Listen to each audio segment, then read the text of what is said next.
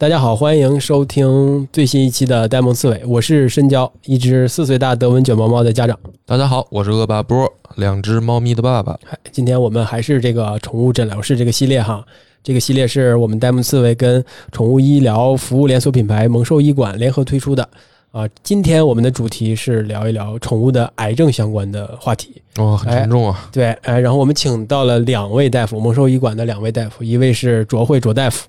另外一位是侯旭侯大夫，两位可以跟我们的听众朋友们打招呼。Hello，大家好。啊，这么简短。侯大夫啊，侯大夫，这是刚才说话的是侯大夫。Hello，大家好，孟兽医馆卓慧。哎，这个是一个我个人还是暂时没有经历过的这么没有亲身体会的这么一个话题啊。嗯我也没经历过。对，呃，所以我们先说一说吧，就是宠物它是有一些哪些比较常见的癌症呢？是不是像人也是是这么多分类、这么多类别呢？主要是分几方面吧，比如说咱们常见的一些皮肤表面的，呃，一些腺体的，比如乳腺、甲状腺，然后包括肛周的，嗯、包括说子宫，嗯、包括脾脏、肝脏的，基本上也都是有的。包括咱们经常见的说淋巴瘤这种的，嗯、所有肿瘤分良性和恶性的，但是这种的话不一定就是百分之百，就是肯定是，比如说分到哪种，就是同一种肿瘤，有可能它是良性，也有可能是属于恶性，它是分两种不同的一个生长模式。在我们这个不懂医学的人的概念里面，说得癌症就相当于得绝症了。就是说，谁要是得癌症，就就报以同情的这种这种心情，就是说，哎呀，太惨了。这个您刚才但是说呢，说分良性、恶性，那么说恶性的是不是就相当于我们所谓的绝症，就已经无法再救治了？良性的就是可能还能治好，是这样吗？呃，应该也可以这么去说。比嗯如说，咱们说恶性的是主要是以这种侵润性生长，包括它有一个很强的像这种转移，像周围组织转移，包括它很有一个没有这种嗯特别容易反复的这种，我们称为恶性的。比如说，咱们说这个淋巴瘤啊，之后包括有一些黑色素瘤，嗯、包括有一些像咱们说这种癌类的，就肯定都是恶性肿瘤。剩下有一些良性肿瘤，比如说组织细胞瘤。这种肿瘤我们经常在小狗耳朵上边或皮肤局部上边发现，但是你会发现它可以自愈，很快它就可以自己愈，呃，就是自己康复了。所以说，这是所有肿瘤的话，就是不能说一棍子全部打死。就是如果说肿瘤还是早期发现、早期处理，还是嗯，包括咱们说这种黑色素瘤，嗯，包括一些肥大性细胞瘤。这种的话，早期发现，趁它没有转移的时候，手术是可以完全切除的。嗯、哪怕说有一些这种淋巴瘤啊什么的，包括淋巴瘤分，也有一种很好的，比如 B 淋巴细胞瘤，或者说 T 淋巴细胞瘤。但是 B 淋巴细胞瘤，它化疗的话就会效果很明显，就可以得到很好的控制。但 T 淋 T 淋巴细胞瘤的话，基本上就是化疗作用就特别差，所以说也分类。那像您刚才说的，就是良性肿瘤，还甚至能自愈的这种，那感觉听起来没那么危险。那这种情况，良性的会转变成恶性吗？就如果说没有及时发现，或者呃，有的主人可能觉得说良性的还能自愈，那不用做手术，它会转化成恶性的吗？嗯，很少有这种良性肿瘤转化为恶性的，但是在咱们肿瘤，在我上学的时候学这肿瘤学的时候，他们会有一种，比如在它这个没有没有完全分化特别全的时候，它会有一个渐变性细胞，它可以由这种前期的话，它属于良性的，但是随着这种呃因素的发展，随着这种嗯肿瘤的一个发生和变化，有可能会转变成恶性的，比如说肿瘤细胞。呃，像我们经常小狗经常出现的这种乳腺的一个肿瘤细胞，它百分之嗯四十为良性细胞，百分之为六十为恶性细胞，就是恶性肿瘤。所以说这种的话，它有可能在开最初的时候它属于良性的，但是随着它的一个生长，随着肿瘤的一个变化，有可能会转化为恶性肿瘤。哦，那还是哦还是有这个风险在的。对，是有这种风险的，但是概率并不是特别高。所以就是宠物的肿瘤，它有一有一些种类的肿瘤，它就是良性的，它不会发展成恶性的，但是有一些会发展成恶性的。对对对，发展成恶性的之后，就可能就有另外一种命名嘛，就叫它癌症，是这样吗？呃，对，所以说，我们理解的、我们以为的癌症，其实也分成很多的情况。那就是说，癌症这件事儿，并不直接跟死亡划等号，是吗？呃，对，哦，还是有可能会有有就就要分它具体哪一种。具体哪个位置或者具体是什么样的？具体哪一个位置？其实我们如果说一说癌症的话，肯定是恶性肿瘤。嗯，对，嗯其实恶性肿瘤最主要的，我们想知道它就是有没有转移。嗯，一旦发生转移，那比如说我们皮肤表面的，我们就是呃，比如说做了一个病理，病理告诉你这是一个恶性肿瘤，嗯、或者说一个这种组织细胞瘤啊，或者说呃这是组织肉瘤啊什么的，这一些类属于呃恶性肿瘤。但是嗯，它主要看看有没有这种全身性转移的这种情况。如果说早期发现没有出现全身性转移，一般的话就是不会有一些预后不良。即使在前期咱们手术切除了之后，也可以考虑去用一些药物，抗肿瘤的一些药物，比如说有用一些这种化疗的口服药物，或者用一些这种化疗的药物去给它维持几个疗程的一个治疗，来做。即使有小范围的这种嗯转移的话，又可以及时给它阻断。那像这种情况，作为这个主人最关心的，可能说俗一点啊，还是一个治疗成本问题。就比如说像您说的这种，大概给我们一个概念吧。比如说您所谓的良性肿瘤要治疗的话，大概要多少钱？那如果是恶性肿瘤的话，整个治疗又要花多少钱呢？就是可以大概介绍一下吗？如果说良性肿瘤，如果说比如说咱们说这种，呃，刚才我们举例子，像这种组织细胞瘤这种的，组织细胞瘤，甚至医生甚至都给你确诊之后，就会告诉你回家抹，如果说 回家皮肤破了，抹点碘伏，哎，或者抹点外外伤用药，呃，十几块钱，呃，或者说几十块钱就够了。嗯呃，但是如果说，比如说我们老年动物经常出现的，如果过去我现在特别少了，但过去特别多了，没有做绝育的公猫，呃，或者说公狗这一类的，它到老年的时候特别容易生，呃，就是引起一个肛周瘤。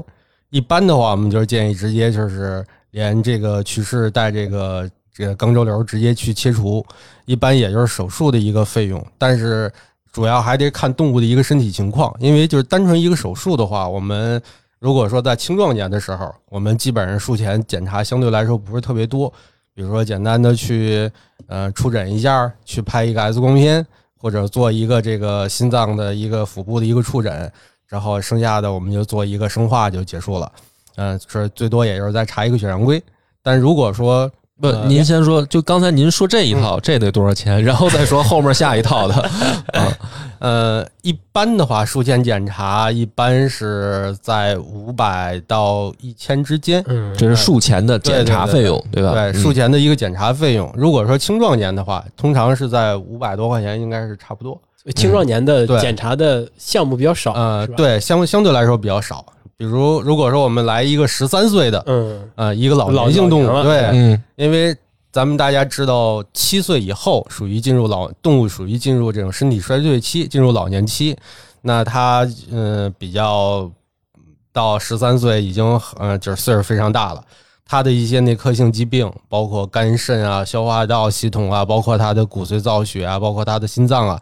都会出现各种各样的问题。所以说，在它的术前检查的话，有可能就得奔着一千以上，嗯甚至在一千四五。呃，三倍甚至，对，这是术前检查。那么手术呢？手术主要考虑第一个手术的一个复杂程度，嗯，嗯比如说我们背部长了一个，哪怕就是一个这个黑色素瘤，嗯或者说我们说那个肥大细胞瘤，它属于恶性肿瘤，但是相对来说它的手术费用不会很高嗯啊、因为它可以，我们可以去最大范围的去切除啊、基本上手术费的话一千多两千，单纯手术费的话，对对对。差不多这样的，差不多差不多。一千多大大概两千多两千块钱左右，但是还有一个麻醉，就是嗯。看动物的一个体型，哦，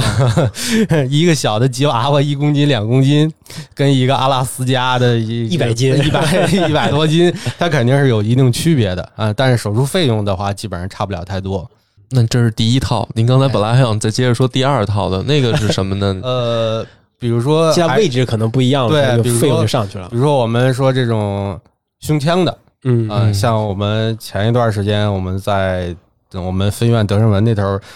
切除了一个肺部的一个非常大的一个肿瘤，嗯呃，那一个肿瘤占整个胸腔的三分之二左右，是非常大的。像这种肿瘤的话，它可能费用就会非常的高，甚至术后护理的费用也会非常的高。嗯，所以说你包括它的这个胸腔引胸腔引流管啊，这种插入胸腔导管，这后期需要做的，包括这个后期的二十四小时这种高压氧舱啊，它的护理费用就会相对来说比较高。所以说这个就没有办法 是是去一概而论，对一概而论那咱们就说这个最贵的吧，就比如说您这个从医这么多年碰到的最复杂的这个情况，然后治疗成本最高的这这上限大概碰到的是多少呢？呃，首先如果说比如说良性肿瘤，嗯基本上我们可以说正常的一个切除，一本基本上有个七八千块钱千块钱够了。啊，前前后后七八千块钱，前前后后七八千块钱就够了。嗯如果说一个大狗在牵扯着全身的化疗，那费用就就就就特别多。而且跟时间有关系对，这方面可以让侯大夫给大家介绍。侯大夫说说来，啊。其实这个具体价钱上没有特别你，们不是负责收费那块儿的 是吧？你们是负责这个手术那块儿，要问这个收费的人员啊，嗯但是即使有一些特别大的肿瘤，你比如刚才像卓大夫说的那个胸腔的肿瘤，嗯你可能花了很多钱再把它切除掉嗯啊。那如果说它是一个恶性的，而且它真的有转移的话，你想给他后期维持一个好的状态，你要定期的化疗。嗯那每次化疗呢，化疗的副作用是吧，在人上也是很强的。那你也要定期的复查它的指标，嗯，那可能复查费用也比较贵，化疗药物也比较贵哎呀，啊。那要再加上时间的话，那具体多少钱，就没有上限了，没有上限了 是吧就是看他能撑多久嗯。比如说，他如果比如说又又过了一年，那这一年就是一年的费用；他如果又活了两年，那就是两年的费用。对当然这这两年当中就得持续的带他去做这个。这种可能看大家希望这个动物活下去的意愿，嗯还有动物的身体情况啊。当然，这种肯定都是恶性的肿瘤嗯才会发生这种情况。那您像您刚才说的这种恶比较恶性的，他做了做了一个很大的手术之后，要定期检查指标。对，那那这种治疗之后，他有没有一些案例是他最长活了多久呢？像这种，对啊，就比如说，如果尽管手术，然后又折腾这么一下啊，结果他可能比如还是只过了一两个月，他还是会死的话，那嗯可能作为主人就觉得说，那就别做这个手术了。是会有这样的心理的。嗯会会这样吗？会有的。啊、也就手术以后也不见得就能延长很久的寿命。对，最多两三年的还是有的。所以还是有可能延延续两三年的，对吧？对，当然也有一些，呃，因为治疗意愿非常强，呃嗯，但是实在是因为这个肿瘤是吧，费用太高，啊、不太好，嗯，那也有一些人可能，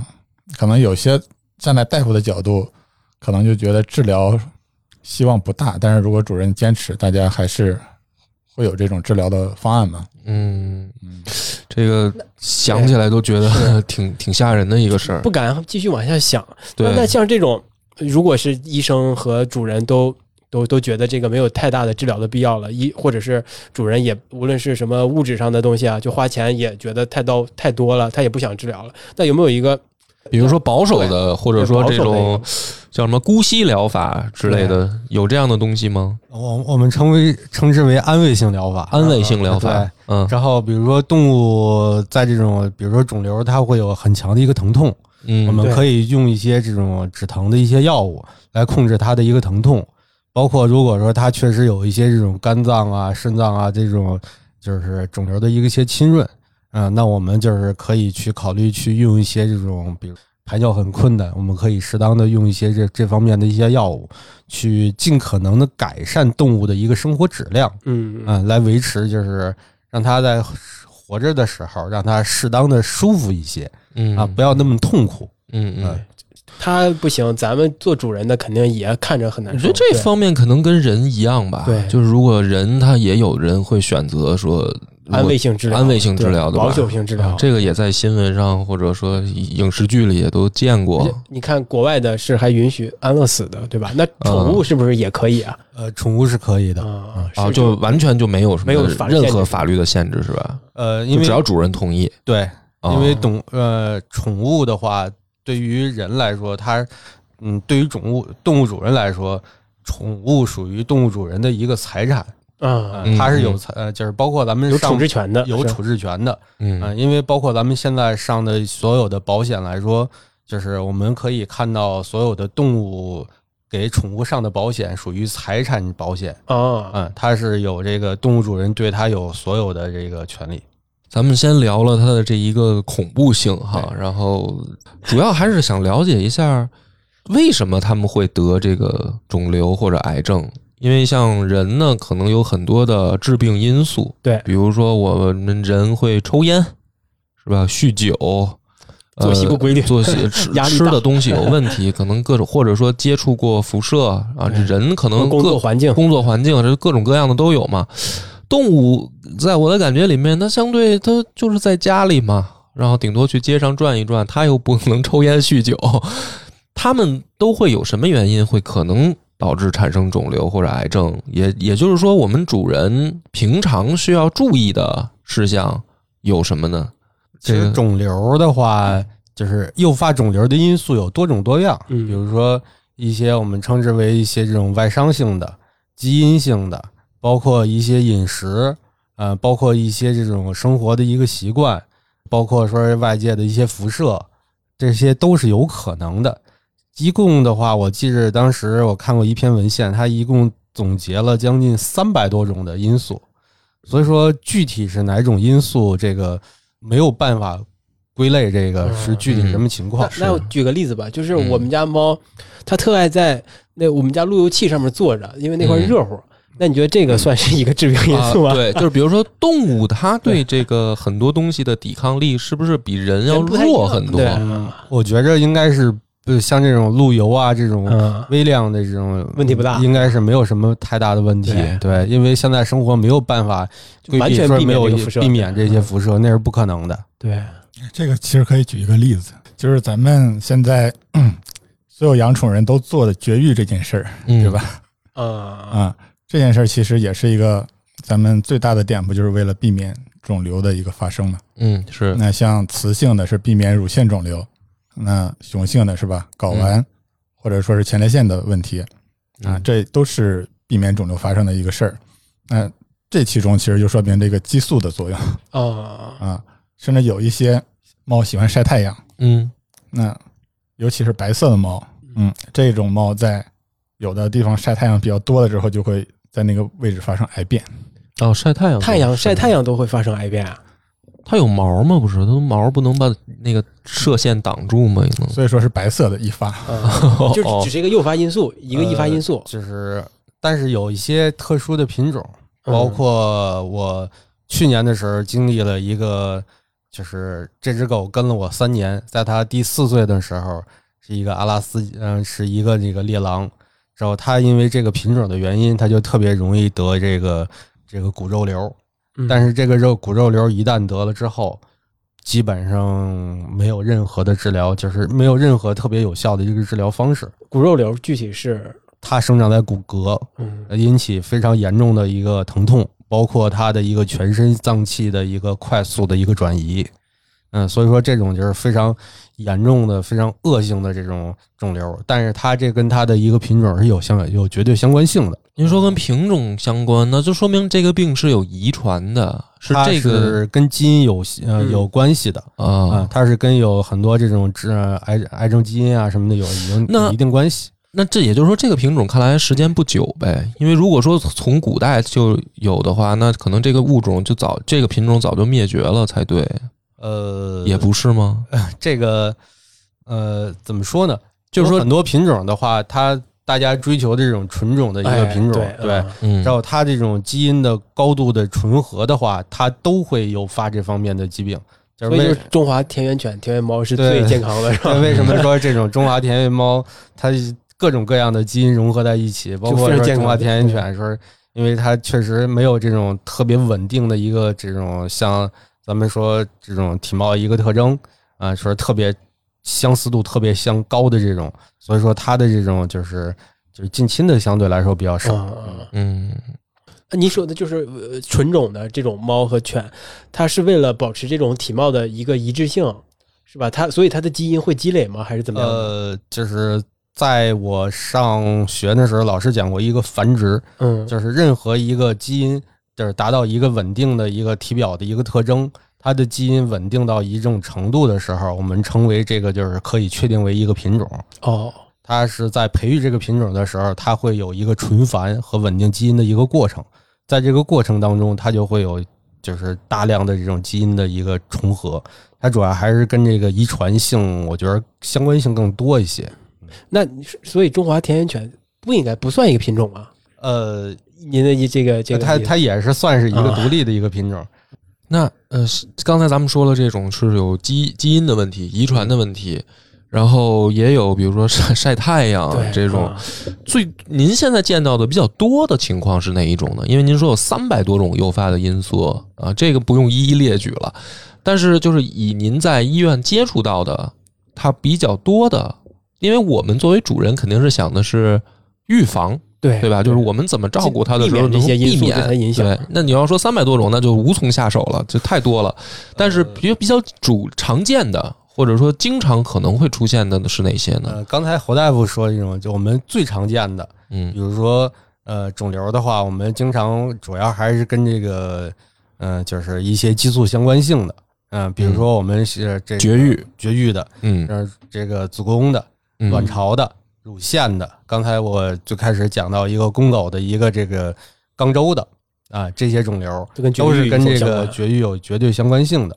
嗯。包括有一些前列腺的，嗯，这也是跟公狗相关性的，包括睾丸的，但是睾丸的相对来说比较少，就是隐睾的不太多，对，包括所有动物，你们发现只有一个蛋蛋的，不管猫是狗，隐睾要第一时间去做，哦因为隐睾是诱发肿瘤的，就是呃，只要是这个引睾是非常非常容易诱发肿瘤的，嗯而且基本上可以成为，如果你不做，应该是百分之百可以。这这是打标签儿哈。哦，这是重要知识点。嗯，这个主要就是环境因素的问题。啊，嗯，嗯，绝育这个是比较不过关键的不过这个大家都知道了。对这个大部分的这个主人如果不会让它再生的话，基本上都会选择绝育的，选择绝育。但是也有是吧？从你们的看，是不是也有相当一部分是不选择绝育？呃，绝育的，对我们去年统计来说，就是我们就是集团内部统计的话，我们登记的所有的顾客来说，只有百分之三十多在进行绝育，还有百分之六七十是这也是超乎我们想象的，这个对对对不去做绝育的。是这也是这是我们从那个集团里边所有的顾客就去做了一个这种呃病理的一个统计。嗯，嗯，啊，这个数量还挺大的，百分之六十的人选择那不绝育育。这个哦是哦，这个好意外。还还有吗？还有其他？我看我嗯看过一些，我也看过有些新闻是可能跟呃他吃的食物会有一些比较大的相关，比有一些嗯狗粮、猫粮它不好，是什么呃营养不均衡呀，或者什么脂肪太多呀，这些是不是都有可能？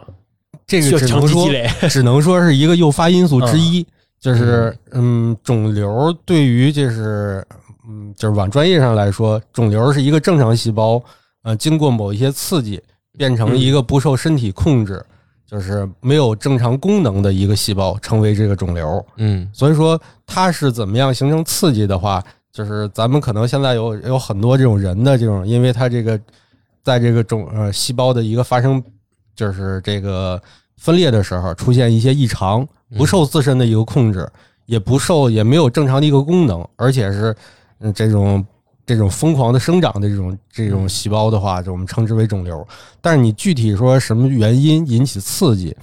就是真的就是没有办法说具体的确确定是哪种的。哦，对所以原因太多了所以可能也是。它的随着它的年龄的增长，它可能会患患患这个肿瘤的几率就变大老？年性的长期刺激，对吧？对老年也就是说性肿瘤更多一些。比如说您刚才说饮食问题，那这我是不是可以这么理解？就比如说同样的一个品牌子的猫粮或者狗粮，可能 A 狗狗吃就没事儿，嗯然后 B 狗狗吃可能就出事儿了，是是，就是说是到这样的程度吗？嗯，对于食物来说，嗯。任何一个食物也不可能直接是造造成它的一个这种致癌不，不吃了或者说致对，不会就是说会造成它一个这种生这些各种各样的疾病。哦，包括说咱们现在使的，只要是我觉得市面上有的这些粮食，基本上都属于全价的配方粮。嗯。嗯，嗯。这种全价的配方粮的不牵扯说哪种营养缺乏的特别严重，嗯。但是营养缺乏的话，或者说营养过剩的话，我们营养过剩的话，通常诱因，是吧？就是机体的话会自动的不去吸收，嗯。但营养缺乏的话，它会表现出一些营养缺乏性的一些问题。嗯。它一般就是很少说诱发肿瘤，嗯，啊，这因为这肿瘤的话还是嗯比较，看来这个事儿还是有点玄学啊，就是也是看命是吧？嗯。就是你要说真的是想做提前预防，只能是提前检查是吧？对，只能说提前检查、提前发现。啊、那说到这个，我们就得下一个就很重要的话题，就是像我可能也没有那么勤的去带宠物检查的习惯，呃，那么比如说我们在养宠的时候，它有什么样的表现，或者说它有什么样的呃情况，就是可能中招了。这个它，比如说有的是不是无症状呢？就是必须要通过检查，比如说它根本就没有什么区别跟平常，但实际上可能已经有肿瘤了。这种情况有吗？呃，这种情况是有的。也有，通常肿瘤发生或者发现的时候都是晚期，或者说在出现症状的时候，它已经是很很严重的一种情况。哦嗯、包括说有一些腹腔的一些肿瘤，包括包括去年我们碰到一个脾脏的一个肿瘤，之后很无意中动物主人带过来做绝育，之后我们医生去给他做体检的时候，去扫腹部 B 超的时候嗯发现的，哎呀，这个脾脏怎么这个状态是不对的？嗯呃，当时也是考虑做绝育嘛，嗯就是我们那，就是就没有再进一步去做核磁或 CT 了。那我们直接反正做绝育，我们直接开腹就看就完事儿了，这开口稍微扩大一点儿。当嗯、打开腹腔的时候，能看到脾脏上边一个很大的一块肿瘤，嗯，但是它没有任何症状。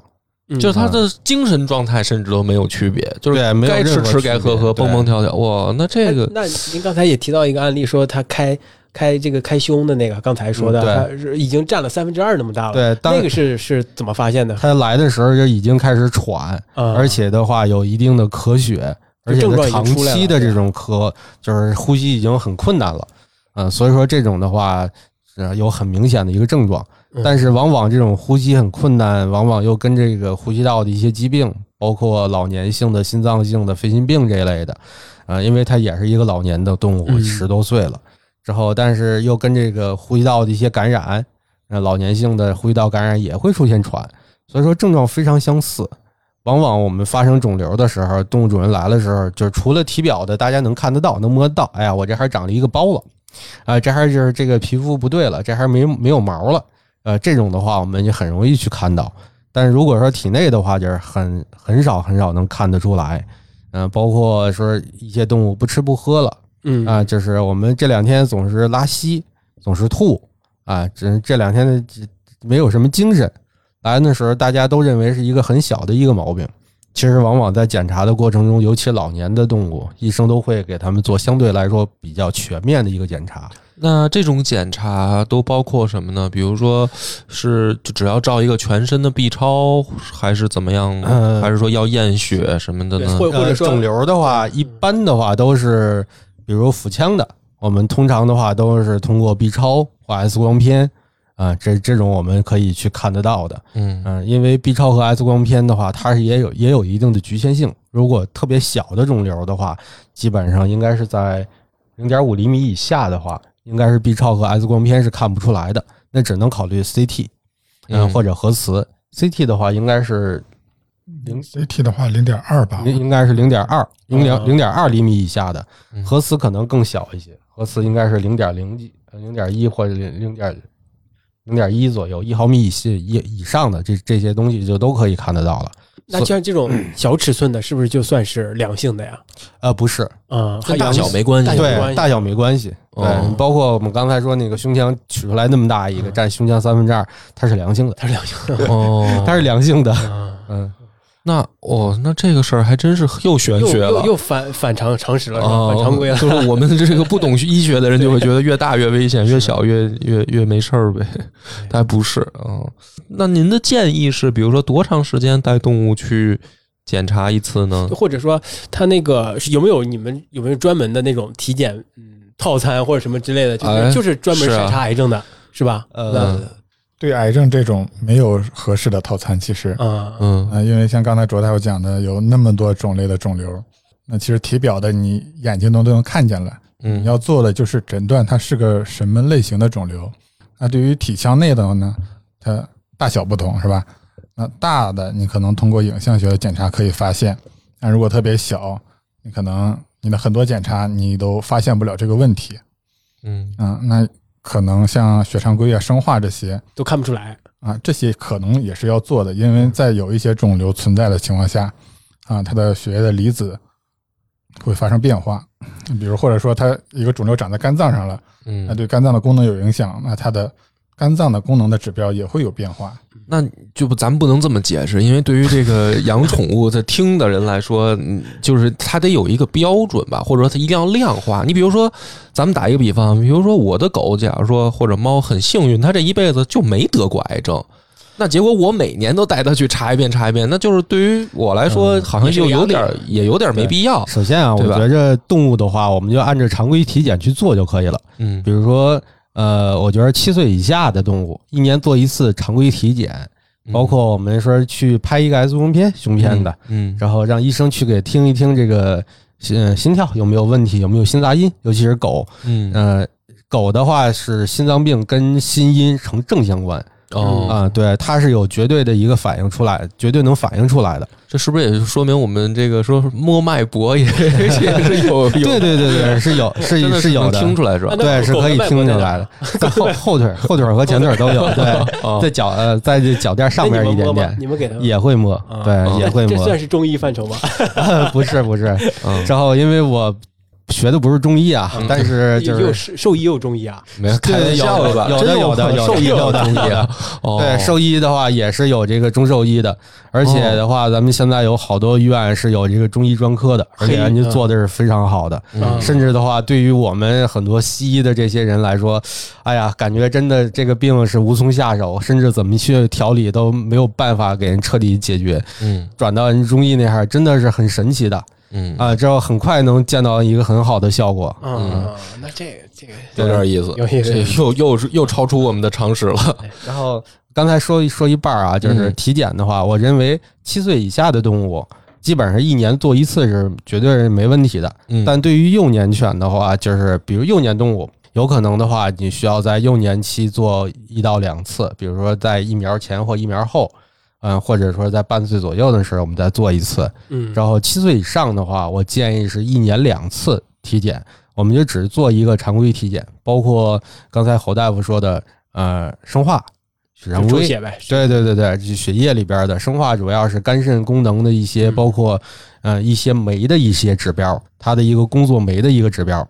嗯、包括血常规的话，我们可以看一下血液有没有什么异常，红细胞怎么样，白细胞怎么样啊、它们的生长是不是正常？它就能反映出一些对对对内脏的一些对。它也可以反映出一些营养的，是不是有嗯有贫血啊什么的这一类的。剩下的我们就是主要是腹部的可以去扫一个 B 超，嗯胸部的话，我们刚才我说的，呃，医生可以去听一听这个胸腔的一个呼吸音，去听一听它的心音。但是猫有一个特点，猫的话，它是心脏病和心音不成正相关，它只有两三种疾病是有这个心杂音的，但狗不是，狗的基本上多数的心脏病，多数都是跟这个心都是有心杂音的。所以说猫的话，有可能我们考虑，比如说美短啊、英短啊，或者这些品种猫啊，我们可以去考虑再做一下这个心超，看一下。对，如果说呃健康的话，在七岁以内或者健康动物的话，我们没必要去做一个呃新钞，就做一个全套的一个新钞，我们可以做一个快速新钞。快速新钞相对来说费用会偏低一些，但是我们也可以看到有没有什么异常，如果有异常，我们再做全套的。那这个一个常规体检整个的费用大概是？呃，现在应该是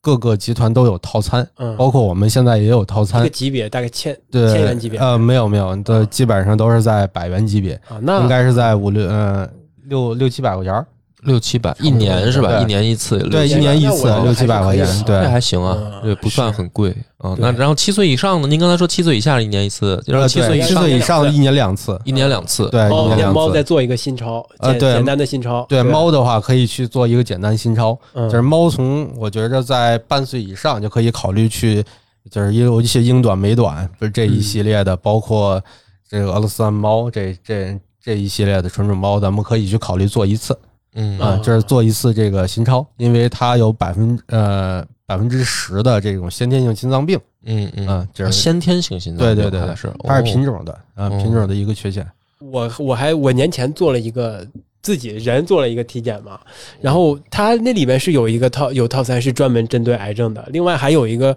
是还现在最近不流行那种筛查基因的嘛，对吧？就是可能通过基因能看出人是不是有一些癌症的潜在的发病的位置。我不知道宠物是不是有现在类似的技术呢？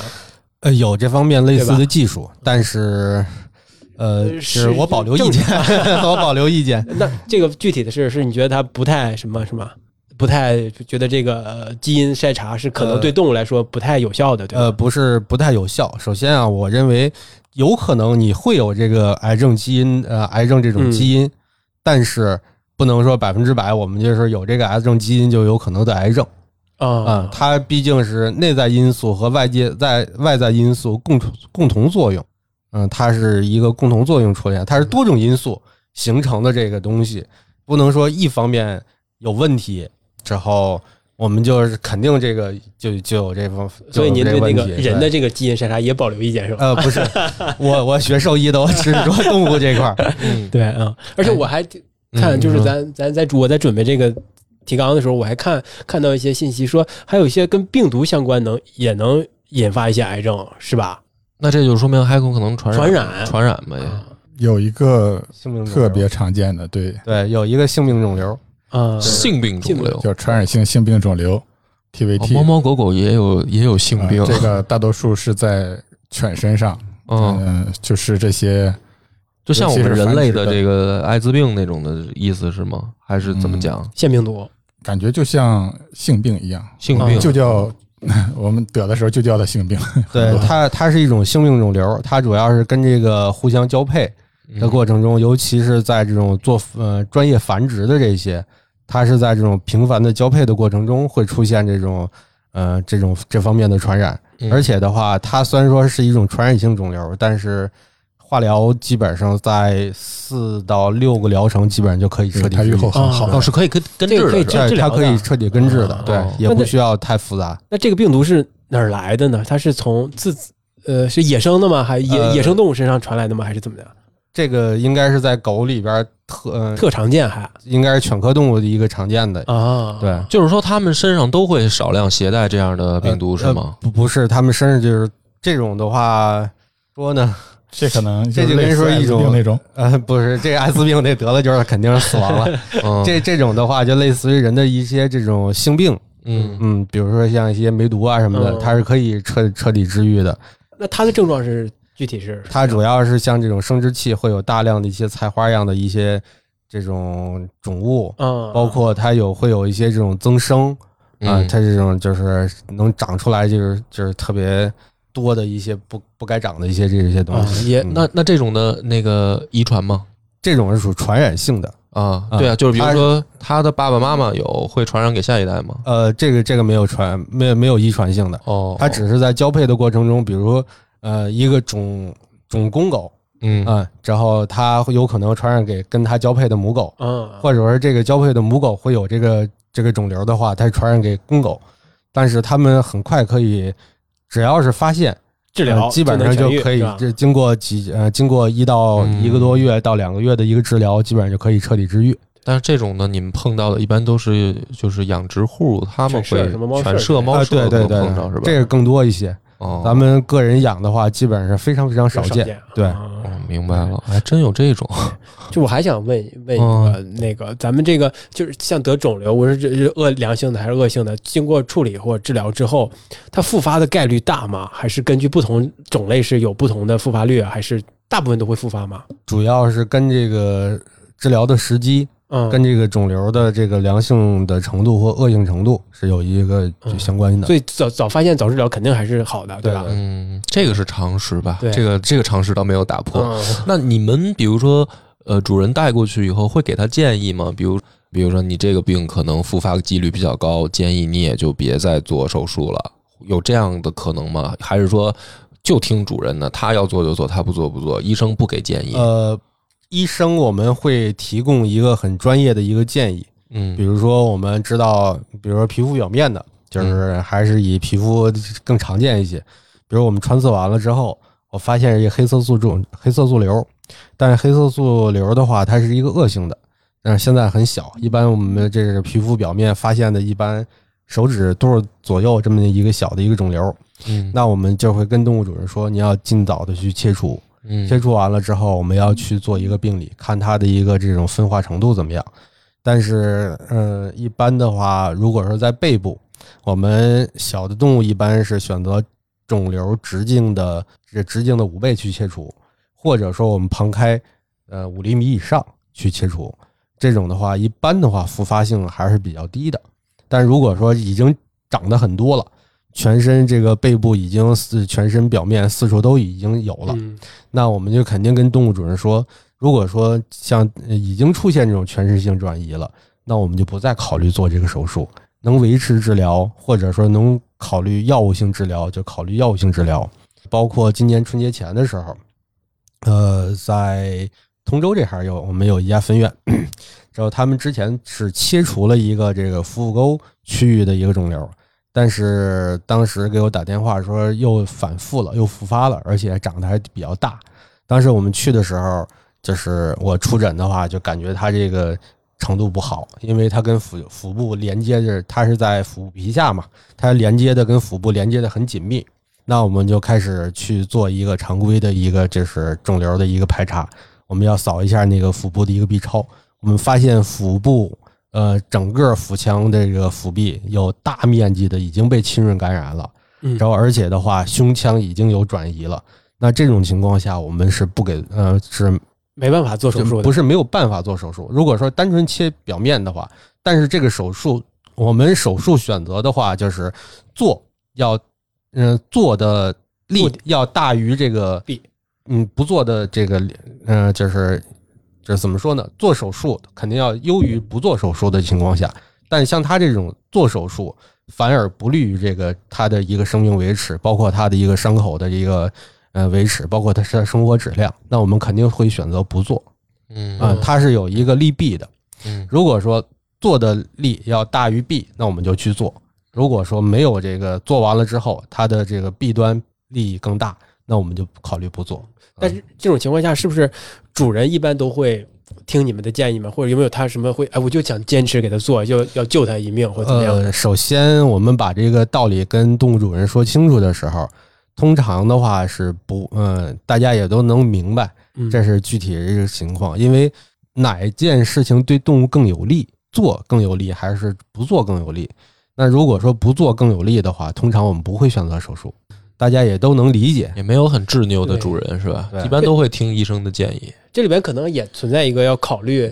这个宠物本身自己的生活质量和它的疼痛感觉的这种，对对对，对，要考虑这也算是一个呃关怀，对吧？嗯就跟人可能差不太太多。是，行，今天又长了很多哎，对知识。对，又颠覆了一些我们固有的，认知啊一个是呃，我我觉得我们也还是在总结梳理啊。第一个就是